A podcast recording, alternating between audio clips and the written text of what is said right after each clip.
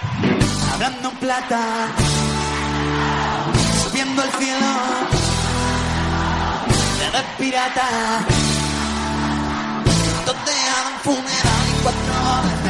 Hablando en plata. Chus Rodríguez. Todas las vueltas que da la vida y de irse a la tristeza. Arrancamos un nuevo Hablando en Plata, el último con sentido informativo de este año 2019, ya que durante las próximas semanas vamos a tener resúmenes de lo que ha sido lo mejor de nuestro programa durante el año natural en lo que corresponde, evidentemente, a la temporada 2019-2020. Hoy vamos a hablar de uno de los proyectos, podríamos decir, pues bueno, asentados en la Liga Smartbank, con un entrenador que desde que llegó ha dado estabilidad al Extremadura y él es eh, Manuel Mosquera. Mosquera, ¿qué tal? Muy buenas, ¿cómo estás? Hola, ¿qué tal? Buenas tardes. Bueno, una semana en la que hay un poco sensaciones encontradas, ¿no? Lo digo por el, por el tema de la Copa del Rey, que estamos en semana de, de Copa y bueno, habéis sido un poco uno de esos equipos que está en el, en el listado de los que, de los que han caído, desgraciadamente para vosotros. Sí, es una semana en la que nos planteamos la Copa, sinceramente. A mí me gusta mucho la competición, me encanta y, y te da una sensación especial el poder pasar eliminatorias, ¿no? Y sobre todo en este formato pero también sabemos que este tipo de copas pues da, da eh, partidos como los de ayer, como el nuestro, como otros tantos que me imagino que habrá habido.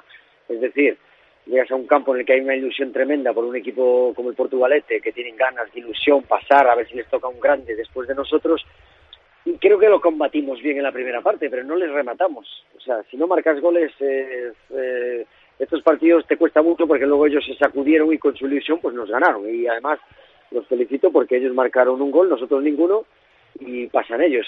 Pero sí que te da esas sensaciones encontradas porque yo creo que tenemos una línea buena, de solidez, no con grandes resultados todavía, pero que los dará.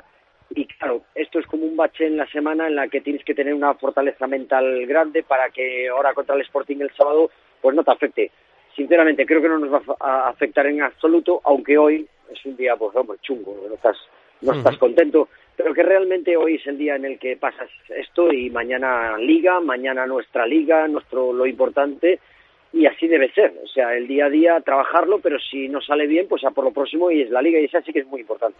Eh, con el anterior formato de la, de la Copa del Rey, Mosquera, y vamos a hablar mucho de la, de la liga, eh, que yo creo que hay que darle mérito también a lo que estáis haciendo, pero bueno, como estamos en semana de Copa hay que aprovechar evidentemente y preguntarte, pero em, con el anterior formato de la Copa se decía mucho que los equipos de segunda división eran eh, los más desfavorecidos, ¿no? Que al final no tenías ni el encanto de jugar contra un equipazo y hacer taquilla, que tenías mucho desgaste en una eh, temporada además que siempre es larga porque la Liga Smartbank, todo el mundo lo sabe, no para en ningún momento. Eh, ¿Sigues pensando que es lo mismo? Es decir, que esto lo disfrutan los de tercera, los de segunda B, eh, bueno, los de primera, evidentemente parece que tienen un rival más asequible y por eso de los de tercera división y que luego ya están los de segunda que aunque este año sí tengan segunda B, siempre te queda un poco la sensación de que, de que se pegan entre ellos.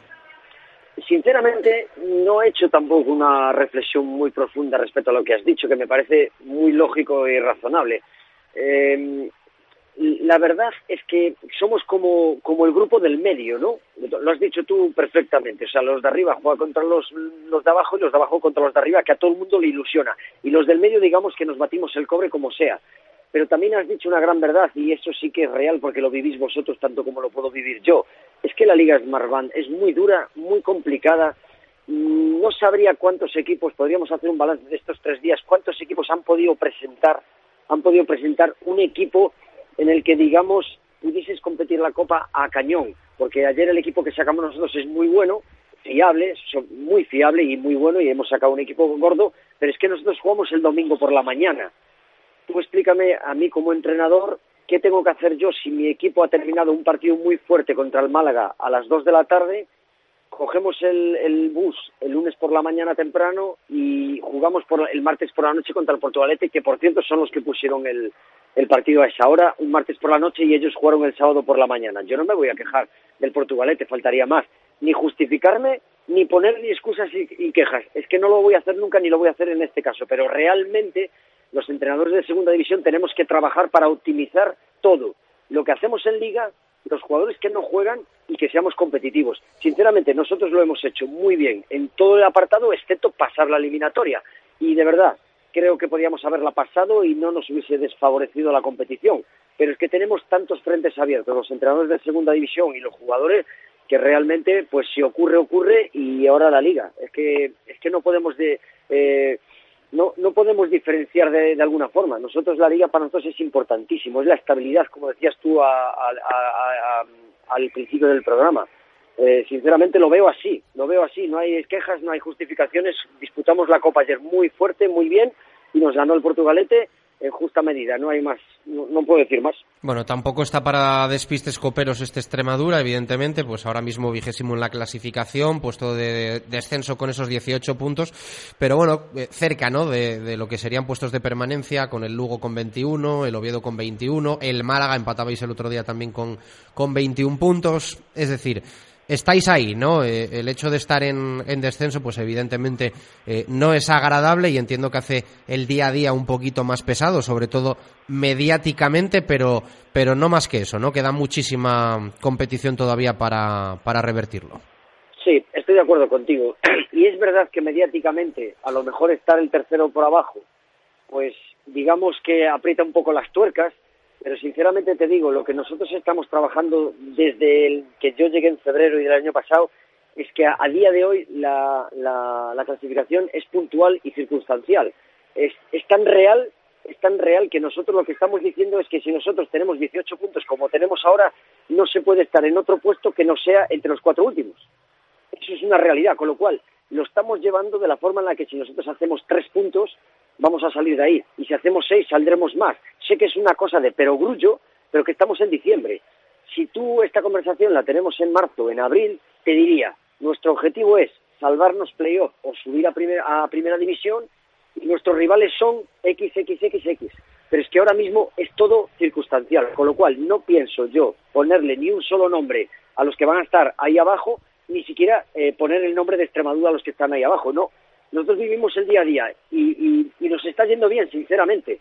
Lo que no eh, estamos teniendo es grandes resultados de momento, pero sí, por ejemplo, llevamos dos partidos sin perder, hemos empatado en Albacete con un gol de penalti, eh, en Las Palmas nos ganó anteriormente con gol de penalti, hemos empatado a cero con el Málaga, con lo que ello supone, con lo cual sí nosotros sabemos que estamos trabajando muy bien, pero realmente también te voy a decir una, una verdad. Eh, ¿Qué nos pasó ayer? No tenemos gol y no marcamos goles. Si no marcas goles, va a ser muy difícil que salgamos de la zona donde estamos. Y eso te lo digo porque mis jugadores, la misma, lo mismo que te estoy diciendo ahora, lo hablamos con los jugadores. Aquí no estamos diciendo tú no marcas goles, no, decimos, el Extremadura, chicos, nos falta gol y sin gol no podemos transformar las sensaciones tan buenas en victorias, es imposible, con lo cual pues estamos intentando con esa fortaleza que nos caracteriza mental y de saber estar en la categoría y de grupo coherente y cohesionado como somos, encontrar el gol, sinceramente. Ayer en la primera parte, si nos vamos 0-3, pues el Portugalete está eliminado y solventamos la la clasificación. No lo hicimos,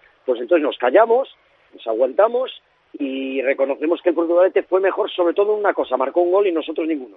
Uh -huh.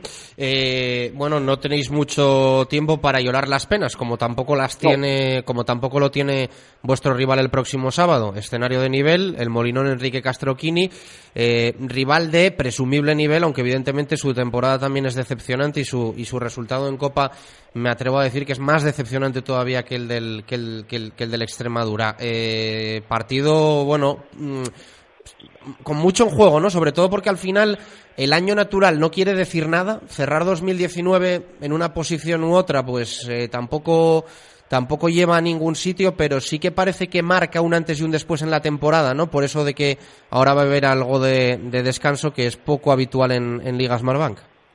Sí, estoy de acuerdo contigo también en esta afirmación. Yo creo que nos jugamos mucho, cada uno en la valoración que haga. El Sporting hará su valoración, nosotros la nuestra. Para nosotros ganar en, en Gijón supone lo que te decía antes, ese refuerzo en resultado de lo que estamos haciendo en el campo, porque eh, todo el mundo reconoce y los entrenadores con los que nos enfrentamos reconocen que estamos compitiendo muy bien, nosotros lo vemos, no transformamos en resultados, eso es una realidad, y ganar en Gijón supondría un refuerzo en resultado a lo bien que lo estamos haciendo, a la solidez que estamos manteniendo y que eh, sería muy importante. Pero claro, dicho esto, ahora digo, ¿qué te estoy diciendo? Ganar en el Molinón al Sporting de Gijón.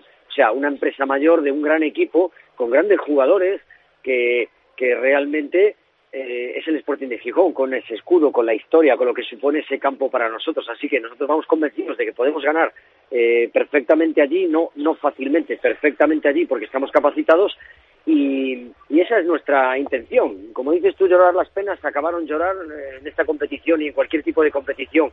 Y cualquier equipo que se sienta grupo y equipo no puede llorar nada, simplemente aceptar lo que viene y seguir apretando. Y muy importante para mí, camino marcado, ideas claras y ese trazado, si está bien marcado, seguir a cañón con él, a pesar de eso de, bueno, entendemos que lo mediático funciona, apretar las tuercas, la presión, a nosotros no, a nosotros no, seguimos un camino trazado muy claro, con las ideas claras, jugadores, cuerpo técnico a cañón, club a cañón, y eso me parece que es muy importante y difícilmente conseguirle en este tipo de situaciones.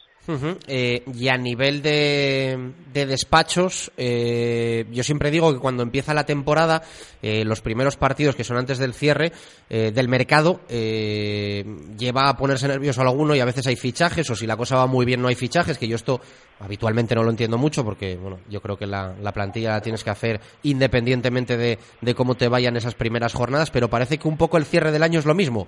me explico.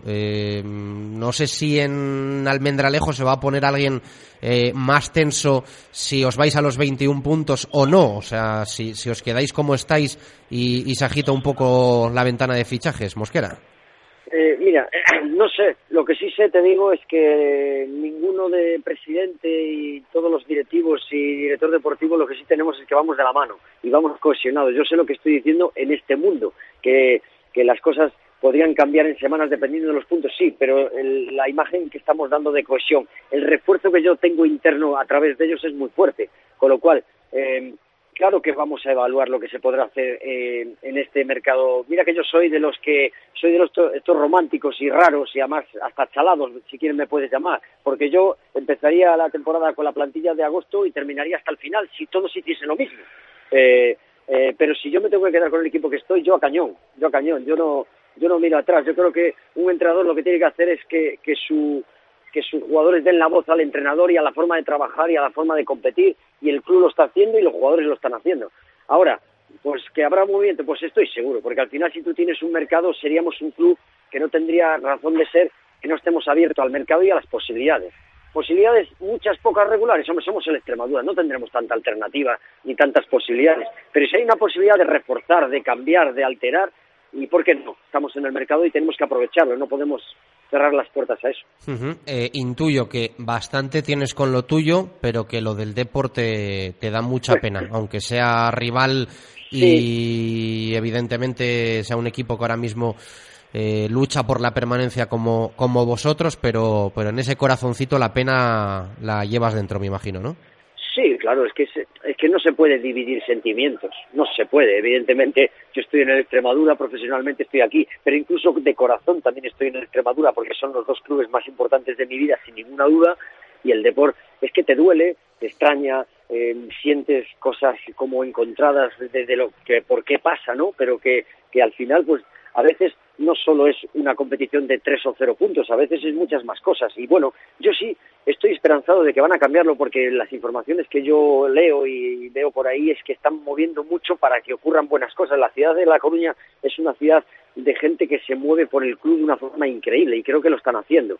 Y, ya fue muy importante cuando se asumió ese pedazo de deuda que tenía el Depor y cuando, y cuando Tino Fernández la ha puesto por la mitad, eh, eso demostró que la gente que entró tuvo un compromiso excepcional, primero con las deudas y después con el equipo. Que luego no salió bien deportivamente, pues no.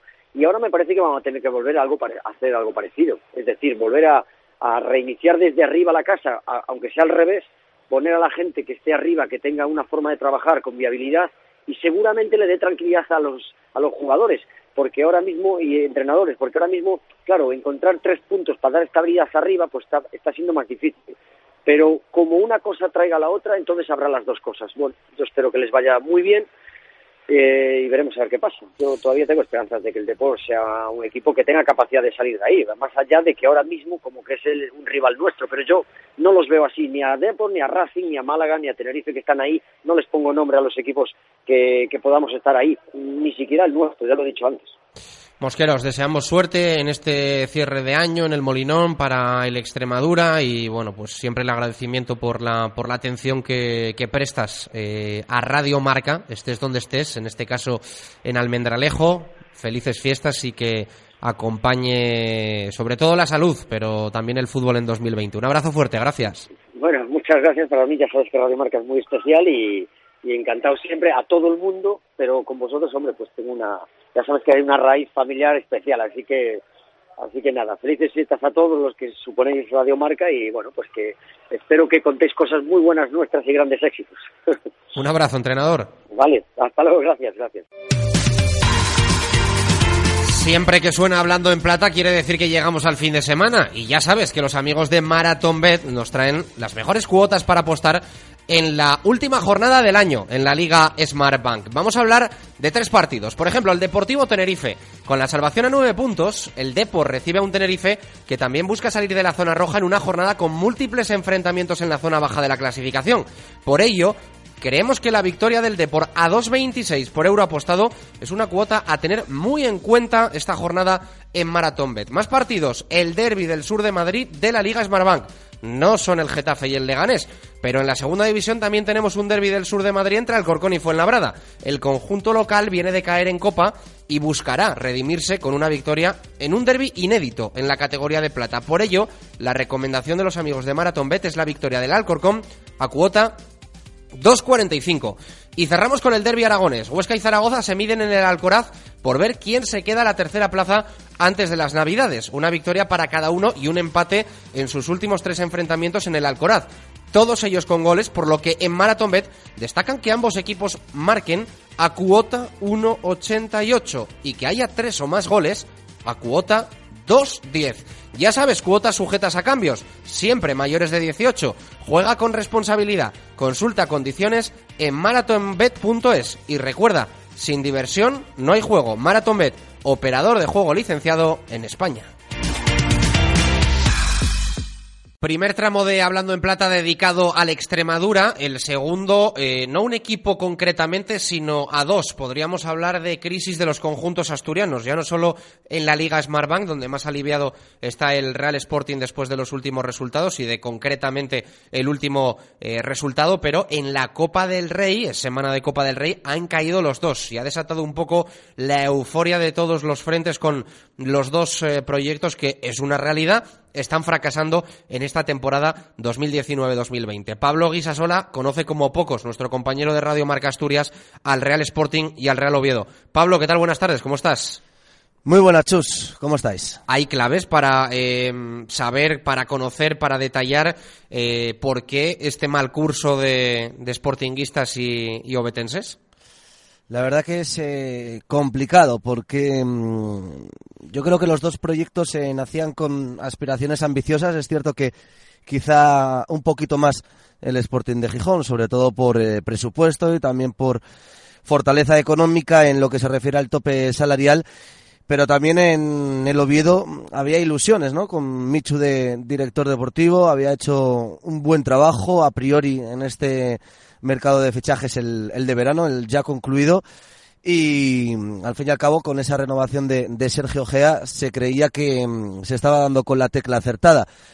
Todo lo contrario, después en el Oviedo llegó esa inestabilidad eh, institucional con la salida de, de, Michu, luego del líder, ¿no? De, de, quien mandaba en realidad en el Oviedo, que no era otro que Joaquín del Olmo, llegó Javi Rozada, sacó al equipo del descenso, incluso lo cogió estando en la última posición, pero no acaba de enlazar victorias consecutivas y luego ayer el episodio de esa eliminación contra el Badalona no contribuye ni mucho menos a esa estabilidad tanto la institucional como, como la deportiva. Es cierto que ahora ha llegado Francesc Arnau para poner un poquito de orden en, en la dirección deportiva. Tiene un frente abierto complicado, sin duda, Arnau en el mercado de fichajes porque el Oviedo apenas dispone mm, de remanente económico y lo que tiene que hacer es dar salidas a futbolistas para poder realizar incorporaciones y en lo que respecta al Sporting ese, no sé si más decepcionante, pero mm, la crispación es eh, igual o incluso superior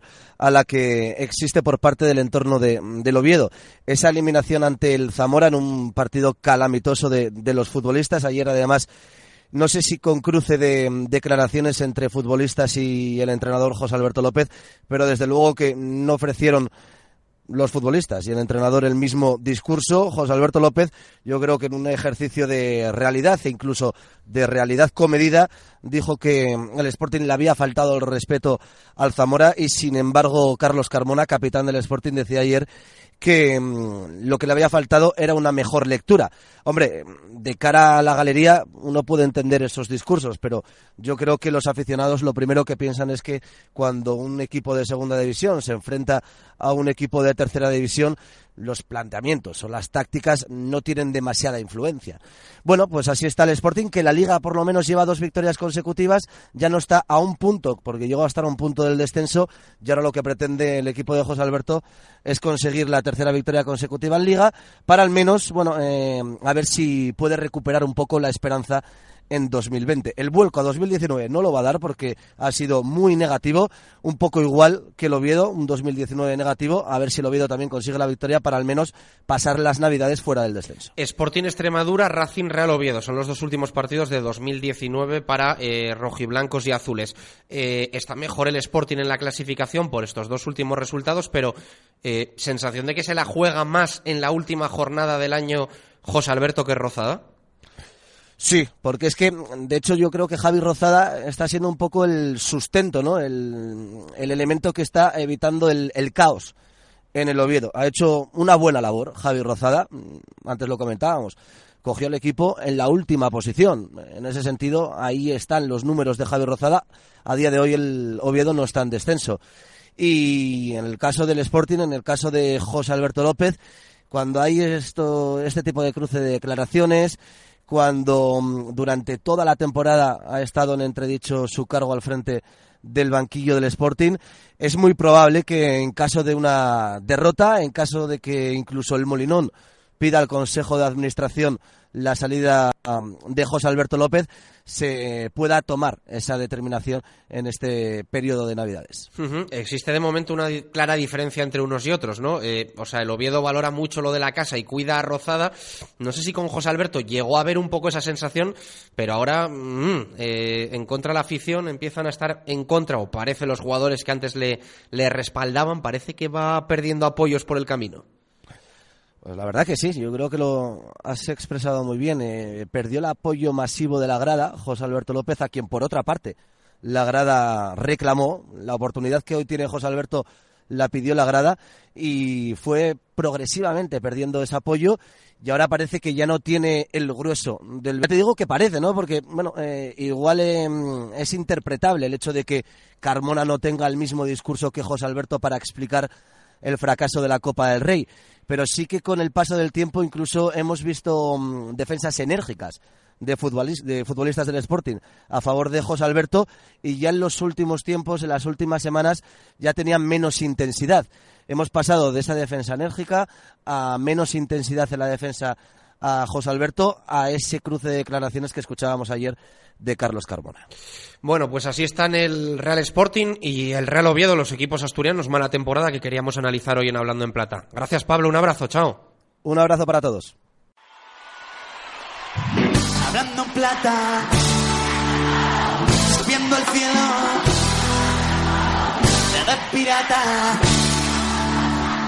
donde funeral y cuatro y antes de cerrar hablando en plata, vamos a por la última jornada del año detallando los 11 partidos que nos esperan en esta vigésimo primera entrega, empezando por lo de Riazor, mañana 9 de la noche, Deportivo Tenerife. Los gallegos no saben lo que es ganar con Luis César en el banquillo y tienen las bajas de David Simón, Borja Valles, Ibasaki y Soma. El equipo canario lleva tres partidos sin vencer y no podrá contar con Borja Lasso, Sasowa, Mierez, Luis Pérez y Nahuel. Sábado 4 de la tarde, Albacete Elche. El conjunto manchego suma cuatro jornadas sin conseguir la victoria y cuenta con las ausencias de Gorosito, Kekoyevic y Edi. Los ilicitanos pierden a Claudio Medina y Juan Cruz. También sábado, también a las 4, Málaga-Lugo. El equipo andaluz acumula cuatro encuentros sin perder y presenta las bajas de Lombán, Queco, Dani Pacheco y Luis Hernández. El conjunto rojo y blanco lleva cinco partidos sin lograr el triunfo y no podrá contar con Campillo, Carlos Castro, Yanis, Hugo Rama y Gerard Valentín. Sábado a las 6, Gran Canaria, Las Palmas, Rayo Vallecano. Los amarillos suman cuatro victorias consecutivas y tienen las ausencias de Raúl Fernández, Rubén Castro, Drolé y Dani Castellano. El equipo madrileño pierde a Alberto García, Bebé, Velázquez, Comesaña y Álvaro García. También a las 6 del sábado se juega el Sporting Extremadura. El conjunto asturiano acumula tres jornadas sin caer derrotado y cuenta con las bajas de Neftalí, Mar Valiente y Damián Pérez. Los azulgranas llevan cuatro encuentros sin ganar y no podrán contar con Alex López y Zarfino. El sábado a las 8 de la tarde se juega el Racing Oviedo. El equipo cántabro suma tres partidos sin vencer y presenta las ausencias de Quitoco, Yoda y Olartúa. El conjunto azul pierde a Saúl Berjón. Sábado 9 de la noche, el último sabatino es el del Carranza, Cádiz, Numancia. Los gaditanos no han perdido en casa y tienen las bajas de José Mari, Cala, Jurado, Sergio Sánchez, Nano Mesa y Marcos Mauro. El equipo soriano no podrá contar con Azmonio, Oyarzún y Escasi. Nos pasamos al domingo, se juegan cuatro, el primero a las 12, Almería Deportiva Ponferradina. El conjunto almeriense no conoce la derrota con Guti en el banquillo y cuenta con la ausencia de Juan Ibiza. Los bercianos pierden a Carlos Bravo, Fullana, Isi y Pablo Larrea. Domingo 4 de la tarde para el Huesca Zaragoza. El equipo ostense presenta las bajas de Ducuré y Miguelón. El conjunto maño acumula cuatro jornadas sin perder y no podrá contar con Vigaray, Lasure, Atienza, Zapater y Cristian Álvarez. El penúltimo es el del domingo 6 de la tarde, Alcorcón fue en Labrada. Los alfareros llevan cuatro encuentros sin conseguir la victoria y tienen las ausencias de Aguilera, Dani Jiménez y Elguezábal. El equipo fuenlabreño suma tres partidos sin caer derrotado y pierde a José Fran y Chico. Y el último 8 de la tarde, Montilivi, Girona Mirandés. El conjunto catalán cuenta con las bajas de Adai Benítez, Jonathan Soriano y Valery. Los rojillos no podrán contar con Carlos Julio, Alexander González y Álvaro Rey. Todo en marcador, todo en Radio Marca. Gracias por estar ahí. Un abrazo, adiós. Ironía con todas las vueltas que da la vida y de irse a la tristeza. Y muy guapa la más fea. Y no siempre es mejor lo